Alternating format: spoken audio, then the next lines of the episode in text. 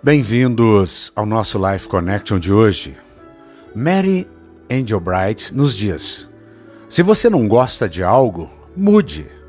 Se você não puder mudar, mude sua maneira de pensar sobre isso. É claro que aqui nós estamos diante de um exercício que nós precisamos fazer todos os dias da nossa vida. É claro que a gente não vive fazendo apenas aquilo que nós gostamos. Mas mesmo assim, é possível mudar. Se você não pode mudar as circunstâncias, mude a sua mente. Mude a sua maneira de pensar sobre aquela situação. Pare de reclamar, pare de resmungar, pare de ser uma pessoa que sempre vê o lado ruim das coisas. Comece a enxergar as coisas boas, comece a enxergar o lado bom, mesmo naquilo que parece muito ruim.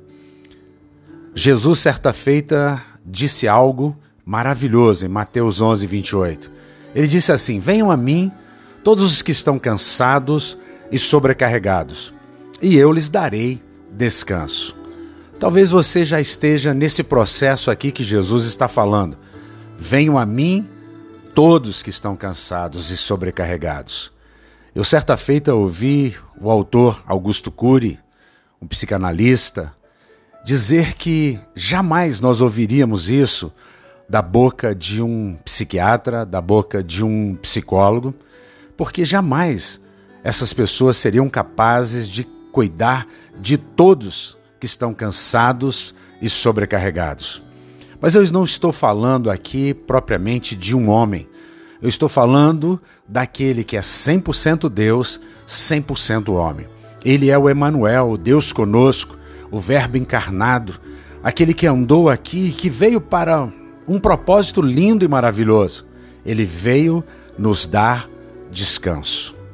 Jesus é, portanto, então, o nosso Shabat, o nosso descanso. Não se trata apenas de um sétimo dia onde você para para descansar, mas se trata de você caminhar todos os dias no descanso. Que você queira mudar, que você queira vir a Jesus e descansar sobre os seus braços. Que você alivie as suas cargas olhando para Jesus, aquele que era, que é e que há de vir. Um beijo grande no coração. Até o nosso próximo encontro.